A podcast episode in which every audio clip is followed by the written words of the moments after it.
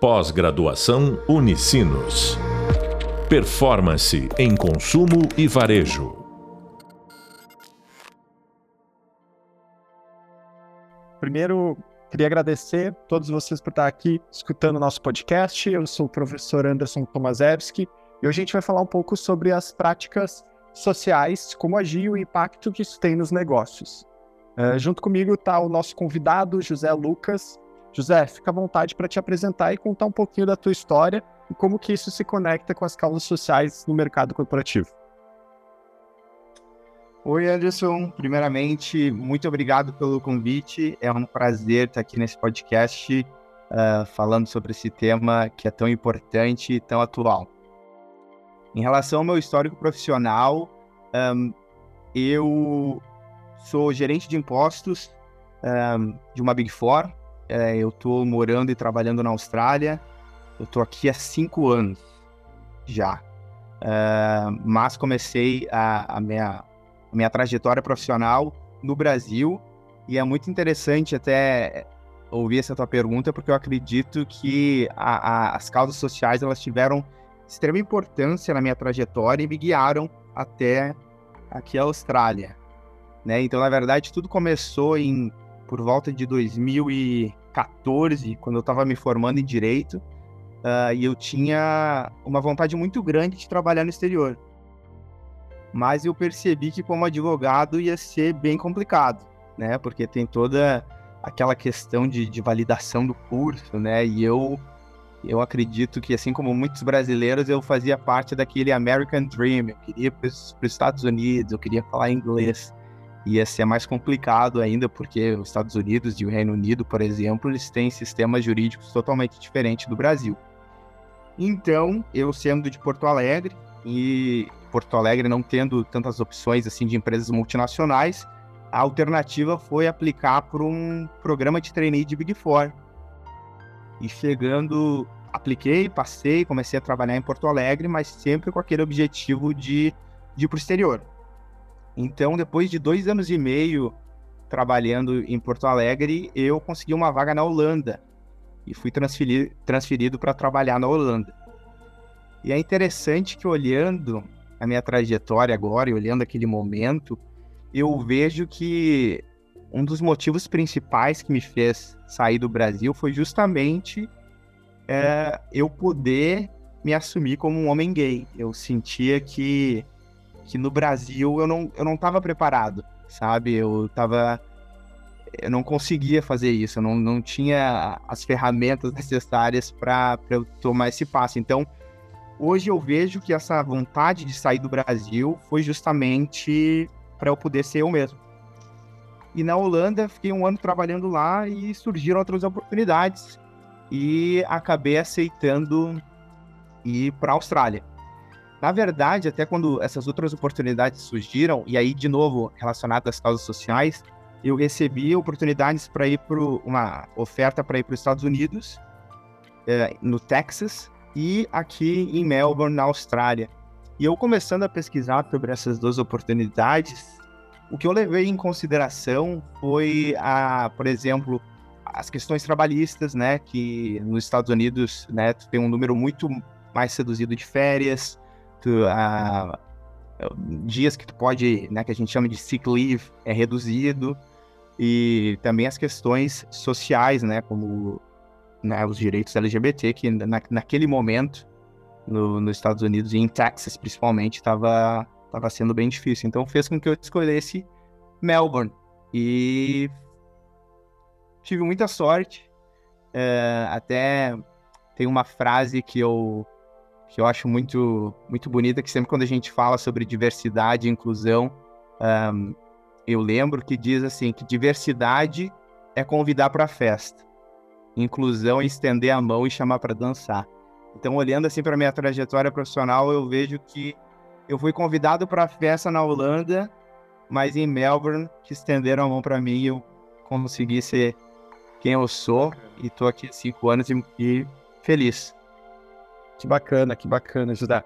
E nessa tua experiência que tu teve trabalhando em Big Four, né? Para quem não conhece, Big Four é o termo que se dá para algumas empresas as grandes empresas de auditoria e consultoria uh, que tem uma, uma grande quantidade de profissionais no mundo inteiro. Essa tua experiência que tu teve no Brasil, quando tu começa a olhar para as causas sociais, uh, não só na empresa da qual tu trabalhou, mas das empresas que tu participou de processo seletivo, das empresas que tu tinha interação, até mesmo como uh, consultor e como cliente. Como que tu enxerga que no Brasil as empresas olham para esse tema de causas sociais, de práticas sociais, que hoje vem sendo tão falado por causa do SD?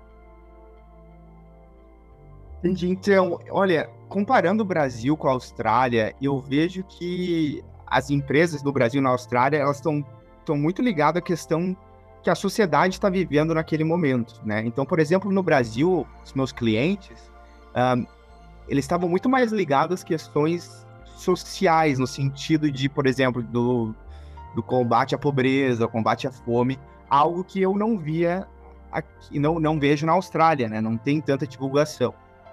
Já na Austrália, por exemplo, é um enfoque muito grande com a questão dos povos aborígenes. Né? A Austrália tem uma, uma história muito conturbada em relação à colonização. Então, as empresas elas estão cada vez mais promovendo um, esses uh, projetos. Por exemplo, na realização de eventos na Austrália, em um evento formal, sempre há o Acknowledgement of Country, onde eles sempre um, eles reconhecem que eles estão usando uma terra aborígene e fazem uh, uma saudação aos povos aborígenes. Outro aspecto que eu vejo na Austrália é que eles já estão mais avançados com a questão do LGBT, né? Então eles já estão, um, eles já passaram por aquele processo do gay, da lésbica, do trans, e existem diversos um, um, iniciativas, por exemplo, promovendo a visibilidade do bissexual, algo que eu, na minha experiência com os clientes no Brasil, ainda não estava nesse estágio. Sim. Legal, José. Então, quais oportunidades tu acaba enxergando pela tua vivência que existem para as empresas brasileiras aumentarem o impacto social quando a gente fala de ESG? Então, acredito que existem diversas oportunidades para as empresas né, brasileiras aumentarem o, o, impacto no SG. Primeiramente, é investir na, nas causas sociais, né? É, porque além da melhora diretamente na sociedade, essas iniciativas elas vão melhorar a imagem da empresa para os clientes, para os consumidores. Um, além disso, adotar a prática de inclusão e de diversidade, né? como o programa de contratações de pessoas com deficiência, políticas de igualdade salarial e de gênero, e entre outros. Outro aspecto é a questão de gerenciar os impactos negativos, né? Então, as empresas e, e os clientes, eles têm que tentar ao máximo minimizar esses impactos que a sociedade empresarial tem na sociedade, por exemplo, como poluição, desmatamento, uh, violação de direitos humanos, corrupção. Até tem um exemplo que eu vivi em relação a isso que é, que é muito interessante, né? A gente, como uma empresa de, de contabilidade e de auditoria, a gente tem uma responsabilidade social. Então a gente faz diversos cheques para a gente poder aceitar o, o, cliente. E aconteceu comigo que um cliente brasileiro, de uma empresa famosa brasileira, entrou em contato comigo e a gente fez esses, esses um, cheques e deu como red flag para a gente aqui da Austrália não aceitar aquele cliente brasileiro porque ele teria é, envolvimento com um, um, esquema que, que é o da Lava Jato, né, de corrupção, então, a, a, né, foi o nosso sistema aqui deu red flag, né? Então a gente teve de, de fazer diversos uh, outros procedimentos até que o, que o cliente pôde comprovar que não teve uh, envolvimento, que aquilo era algo um, não né, diretamente uh, feito pelo cliente. Mas enfim, isso é um exemplo que eu digo que como é importante, né, também ter o cuidado para não ter nenhum impacto negativo perante a sociedade. É, é interessante essa tua resposta, José, porque a gente consegue analisar alguns números de desempenho uh, das empresas listadas aqui na Bolsa de Valores brasileira e a gente consegue perceber nitidamente que as empresas que estão conectadas com o tema ESG, que são referência nesse tema, ou seja, fazem parte do índice de sustentabilidade da, da B3, né, que é a Bolsa de Valores brasileira, ela acaba tendo uma performance superior no mercado uh, de valores às empresas do índice Bovespa. Ou seja, o SD na prática trazendo resultado para dentro dos negócios. Acho que no Brasil existiu por muito tempo um preconceito quando a gente falava de práticas sociais, de práticas ambientais, porque isso as empresas não linkavam diretamente a geração de valor tanto para o cliente final dela, quanto para os colaboradores, fornecedores e investidores da empresa. Acho que vem tendo uma mudança muito grande aqui no Brasil relacionada a isso, que hoje já se identifica que adotar práticas sociais ou práticas ambientais dentro da organização gera valor, gera resultado financeiro. Acho que isso vem sendo muito puxado por algumas referências do mercado brasileiro. A gente olha, por exemplo, para a Renner, que é uma das empresas que a S&P uh, classificou a única empresa brasileira a seguir boas práticas de sustentabilidade dentro dos negócios, mas também como a Natura, que é uma referência há muitos anos quando se fala do tema ESG. Hoje, quando tu olha para essa questão de geração de valor, tu percebe que os diretores, as companhias, as organizações começam a olhar para o ESG como sim um, um pilar fundamental da geração de valor para todos os seus stakeholders. Quando eu falo stakeholders aqui, eu estou incluindo todos mesmo, seja o colaborador, o fornecedor, o cliente final. As empresas hoje na tua visão, já conseguem transpor o SG como um pilar fundamental do seu negócio? Como que tu está enxergando isso dentro aí da Austrália e dos teus clientes pelo mundo inteiro? Com certeza, Anderson. Eu acredito, como mesmo tu falaste, né? A diversidade antes era vista como um tabu, como algo a ser evitado, mas hoje está comprovado que a diversidade traz uma vantagem competitiva. Né? Tem a, a, a famosa pesquisa do Mackenzie que mostra que times com diversidade de gênero, eles têm um desempenho financeiro 15% maior que aqueles times que não têm diversidade de gênero. E mais surpreendente ainda, diversidade étnica, eles representam um desempenho financeiro 35% maior. Então está comprovado, né, que a aplicação da SG vai te trazer um retorno uh, financeiro.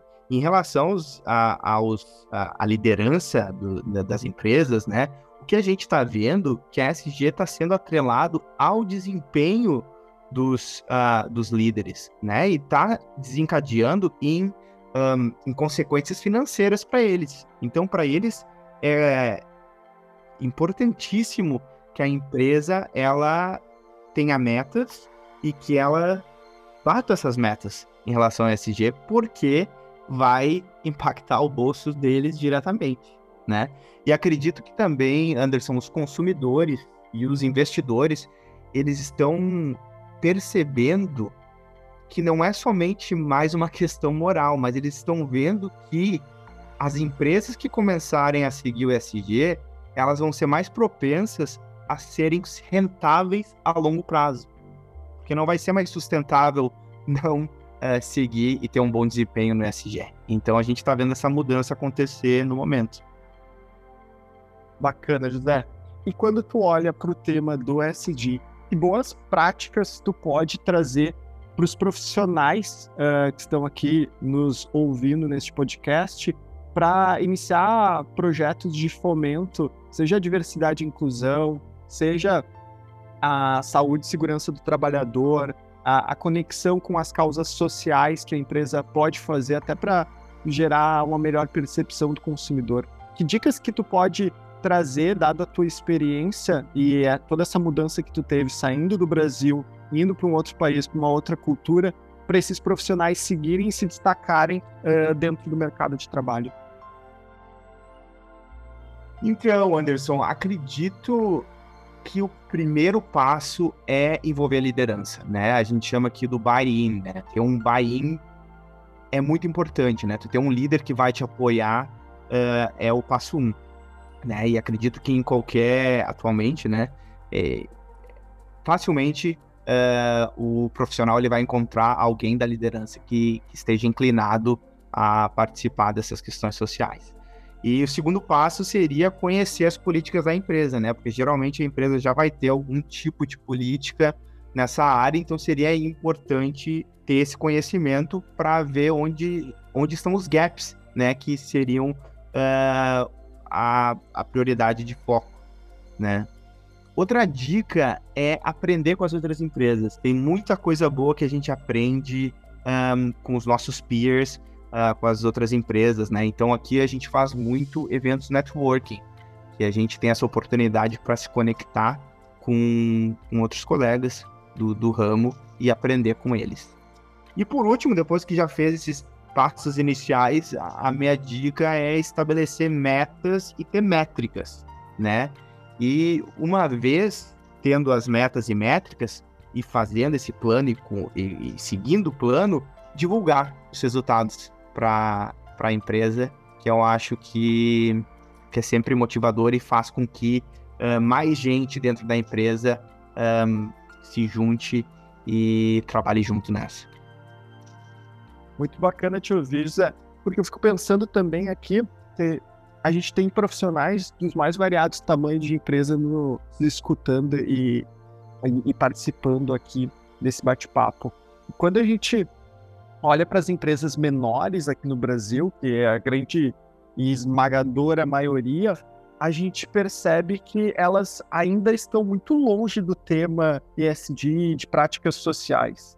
Uh, então, acho que algumas dicas que a gente pode dar para os pequenos e médios negócios é partir primeiro de adoção de políticas que visam uma melhor segurança dos funcionários no ambiente de trabalho. Não adianta nada a gente trabalhar fortemente para contratar os, os, melhores talentos que a gente tem dentro da nossa comunidade, se quando esse profissional chega dentro da nossa organização, seja o tamanho que ela for, a gente não consegue entregar para esse profissional um ambiente saudável, um ambiente que promova a inclusão dele em diversos aspectos. A inclusão de, desde ouvir esse profissional, de fato, e entender quais são as necessidades que ele tem, mas também quais são as vontades que ele tem dentro do mercado de trabalho e como que ele pode fazer a diferença dentro do nosso negócio. Também acho que uma boa dica para esses pequenos e médios negócios é promover a diversidade e a inclusão na sua essência criando uh, formas de contratar profissionais uh, dos mais variados perfis. E aqui a gente tem a diversidade étnica, a diversidade sexual, a diversidade de origens, de identidade, e garantir o respeito a esses profissionais, dando a eles as mesmas oportunidades de crescimento e desenvolvimento que as empresas já estão acostumadas a dar para os profissionais uh, da grande, vamos chamar assim, da grande maioria. Acho que esse é um ponto que no Brasil ainda existe bastante preconceito uh, por entender que um profissional que daqui a pouco vem de uma universidade que não tem tanto renome, ou um, um profissional que vem de uma comunidade que uh, talvez não seja como a, a, grande média, a grande maioria, não vai conseguir desempenhar um bom papel dentro da organização.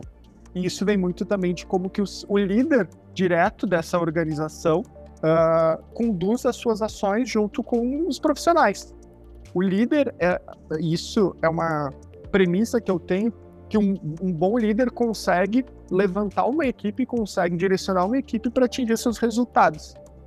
Sem esse líder, a equipe se sente perdida, muitas vezes. E logo, os colaboradores que não percebem que o seu líder e a sua empresa estão fazendo ações relacionadas a esses temas que a gente trouxe até aqui no podcast, com toda certeza eles começam a olhar para o mercado de trabalho e procurar empresas que mais se assemelham a ele. Esse é um ponto importante, porque hoje no Brasil a gente vive um momento, talvez tu enfrente isso também aí na Austrália, José, que é a falta de mão de obra qualificada se a gente consegue contratar um profissional com uma mão de obra qualificada para tra trabalhar no nosso negócio, para despender tempo dentro do nosso negócio e gerar valor para dentro da companhia, a gente tem que criar formas de reter e manter esse profissional dentro da organização para que ele esteja feliz e, e que ele consiga produzir na sua totalidade e gerar o máximo possível de valor para dentro da companhia. Então, o tema ESG também se torna hoje uma premissa para a retenção de bons profissionais dentro das nossas organizações. Só que quando a gente começa a olhar também para os outros stakeholders, como por exemplo os nossos fornecedores, a gente tem que garantir que na nossa cadeia de suprimentos não haja violação também desses direitos. Não, não importa se dentro da nossa organização a gente promove a inclusão, promove a diversidade, mas quando a gente olha para o nosso fornecedor, a gente vê o nosso fornecedor daqui a pouco fazendo uso de mão de obra escrava, não garantindo os direitos do trabalhador, não promovendo essa diversidade e inclusão. Também as empresas elas devem achar formas de medir como que os seus fornecedores estão cumprindo com alguns padrões quando a gente fala do SD. E eu acho que esse é um tema bastante importante uh, ah, para dentro das organizações de todos os tamanhos. Porque se você é um pequeno negócio, você tem lá 10 funcionários, mas você tem empresas terceirizadas que acabam não promovendo isso, em algum momento vai ter um impacto dentro do seu negócio. Vai ter um impacto tão negativo que isso vai acabar impactando na, no seu resultado, em como o seu consumidor percebe a sua marca. A gente passou por alguns momentos aqui no Brasil, ao longo desse último ano, de diversos casos de empresas que na sua cadeia de suprimentos os fornecedores não seguiam boas práticas. E essas empresas elas foram penalizadas, inclusive com boicote de compra pelo consumidor. Porque hoje o momento que o consumidor vive, e eu imagino que aí na Austrália também aconteça a, a, a mesma situação, José, é que o consumidor ele está muito mais conectado com a informação, ele tem acesso à informação de uma forma muito rápida, muito simples. Então acaba que ao ter acesso à informação, ele consegue descobrir coisas que anos atrás ele não teria tanta facilidade assim. E acaba promovendo muitas vezes um boicote àquela marca, expondo a sua opinião. E isso acaba gerando um efeito negativo para a imagem da companhia e que rapidamente se alastra através da internet e as pessoas têm acesso a isso.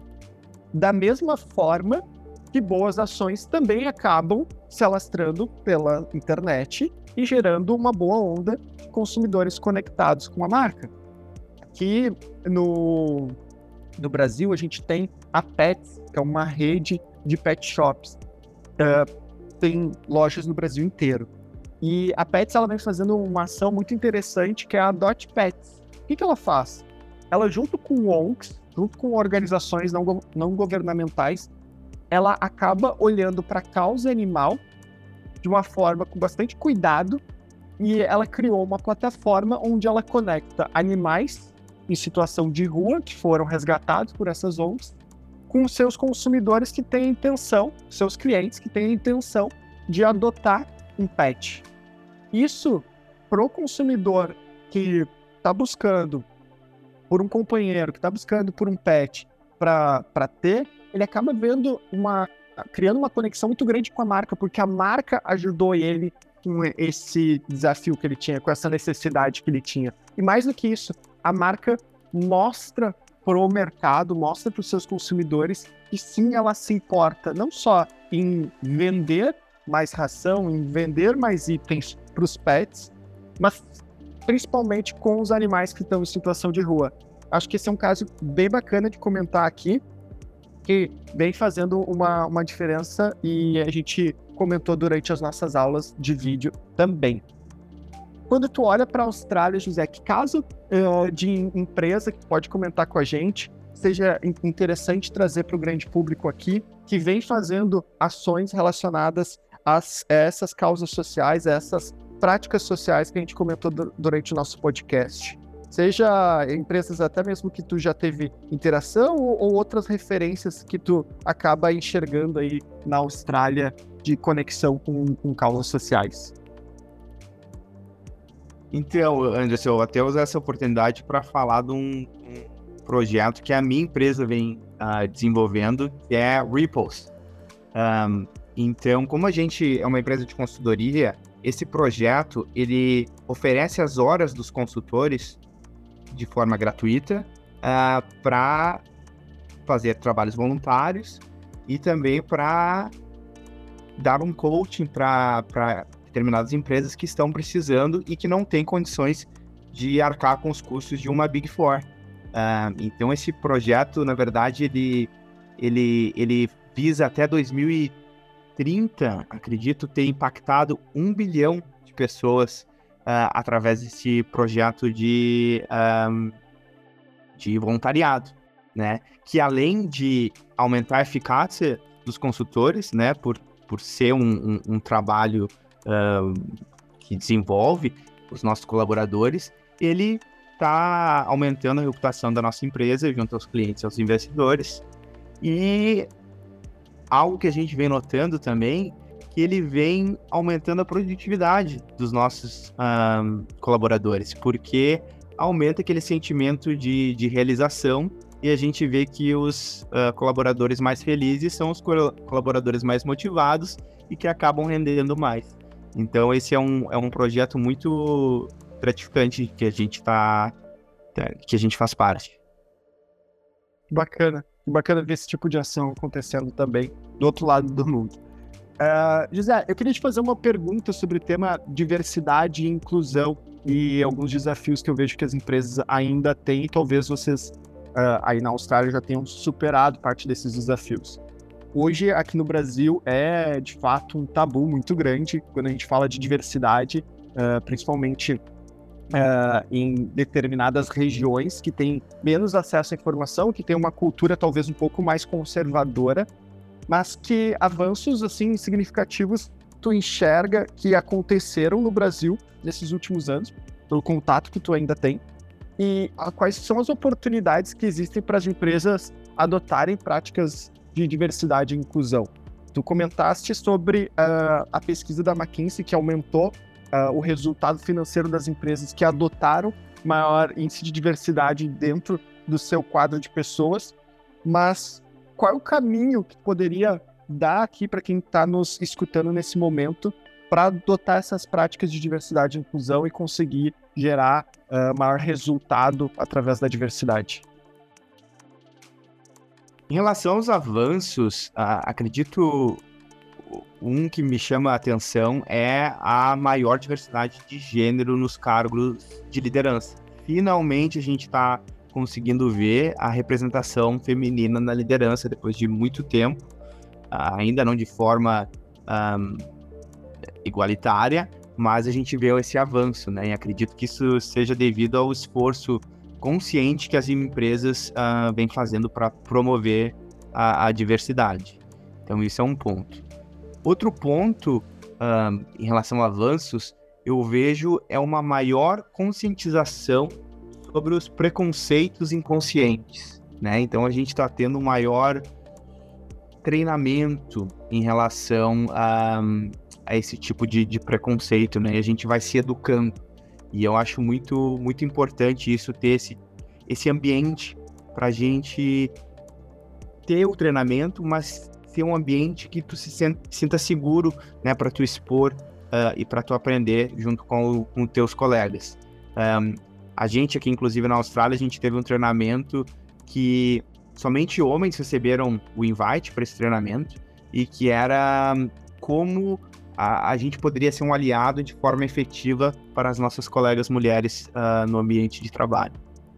E de forma geral, né, a gente vai aprendendo uh, a como evitar esses preconceitos inconscientes. Então, por exemplo, algo que a gente põe na prática agora que, que é simples, mas que pode causar um impacto tão grande para outra pessoa, é, por exemplo, quando a gente está falando com um cliente, ao invés da gente falar uh, husband and wife, né, marido ou mulher, a gente fala spouse, cônjuge, né? São pequenas coisas que a gente vai mudando.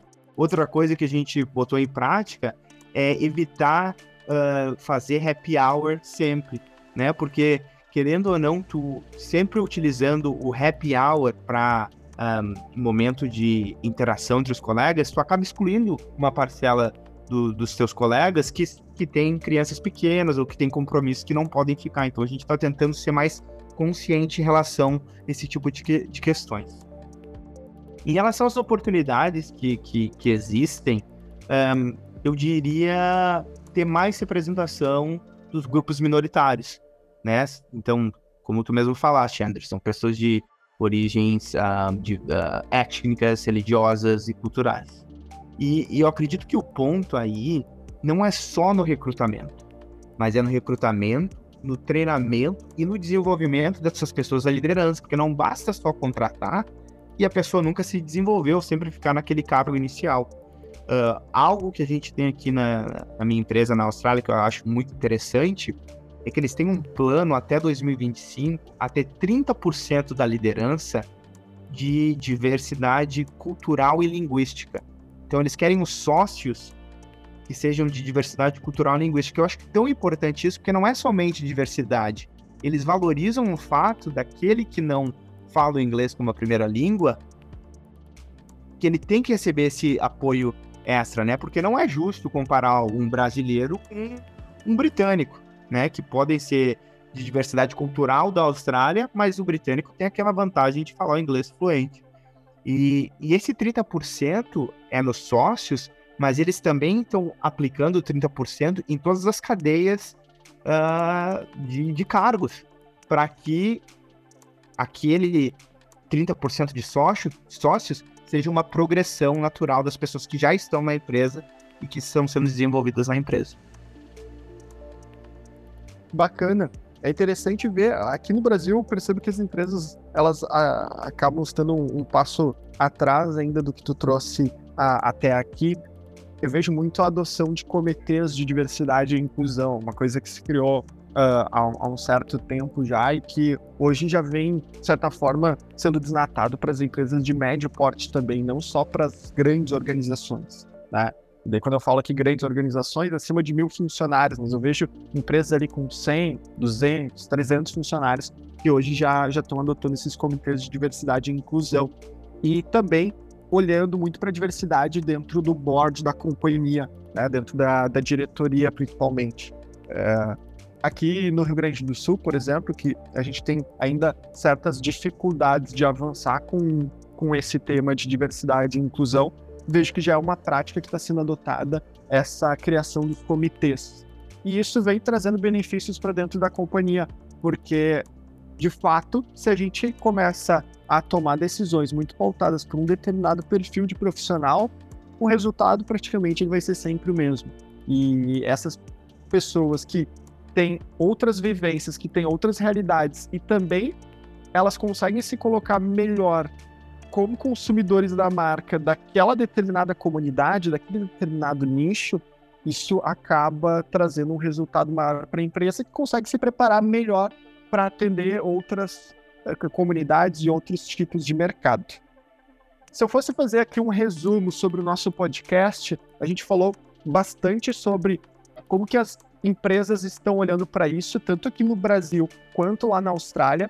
A gente trouxe aqui algumas dicas de como que você, profissional, pode implementar dentro do seu negócio, dentro da sua organização que você faz parte, essas práticas sociais para promover essa maior diversidade, inclusão e também gerar maior valor para a sua comunidade local, para os seus consumidores, para todos os stakeholders que fazem parte da companhia. José, estamos chegando aqui ao final do nosso podcast. Eu queria agradecer a tua participação. Uh, acho que tu trouxe informações bastante relevantes aqui que podem ajudar os profissionais que estão nos escutando nesse momento a melhorar dentro da sua organização e ter uma nova visão sobre o tema ESG e sobre o tema de práticas sociais. Então, muito obrigado pela tua participação. Se quiser finalizar aqui agradecendo o pessoal, fica à vontade. Prazer foi todo meu, Anderson. Obrigado, pessoal, e até a próxima. Então, chegamos aqui ao fim. Convido vocês a, a assistirem às próximas videoaulas e também estarem conectados com os próximos podcasts que vão estar disponíveis dentro da plataforma. Muito obrigado a todos. Até a próxima. Pós-graduação Unicinos. Performance em consumo e varejo.